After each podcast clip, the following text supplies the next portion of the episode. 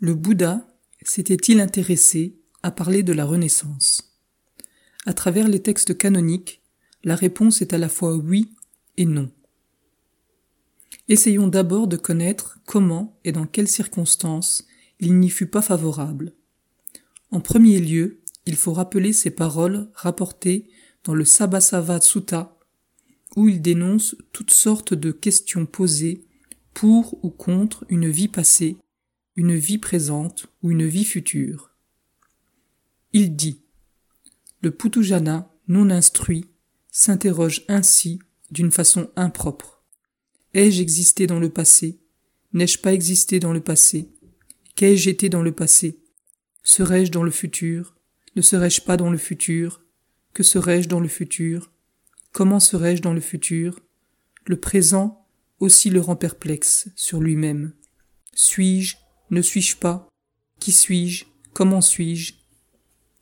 Dans ce sermon, un peu plus loin, le Bouddha rappelle à ses interlocuteurs que les réflexions de ce type engendrent d'autres problèmes, comme par exemple la croyance en une vie éternelle ou des opinions spéculatives sur l'origine de l'univers, et qu'ainsi on entre dans la jungle d'opinions.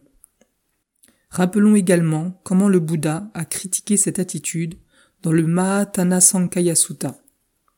Ô bhikkhu, ainsi sachant et ainsi voyant la coproduction conditionnée, est-ce que vous retournez au passé en songeant?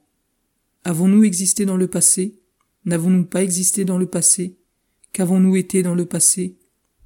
Ô bhikkhu, ainsi sachant et ainsi voyant la coproduction conditionnée, est-ce que vous allez courir vers le futur en songeant? Serons-nous dans le futur? Ne serons-nous pas dans le futur? Que serons-nous dans le futur? Comment serons-nous dans le futur? Ô bhikkhu, ainsi sachant et ainsi voyant la coproduction conditionnée, est-ce que vous devenez perplexe sur le présent? En songeant Sommes-nous Ne sommes-nous pas? Que sommes-nous? Heureusement, son auditoire avait une compréhension suffisamment bonne pour répondre négativement aux questions du Bouddha. Selon le Bouddha, toutes ces spéculations ne sont que des symptômes du problème du jeu qui cherche partout et constamment une base pour son existence passée, future et présente. C'est pourquoi l'être individuel qui a ce genre d'interrogation est toujours appelé dans les écritures canoniques par l'expression le Putujana non instruit. Autrement dit, celui qui a dépassé cet état ordinaire ne se pose plus ces questions.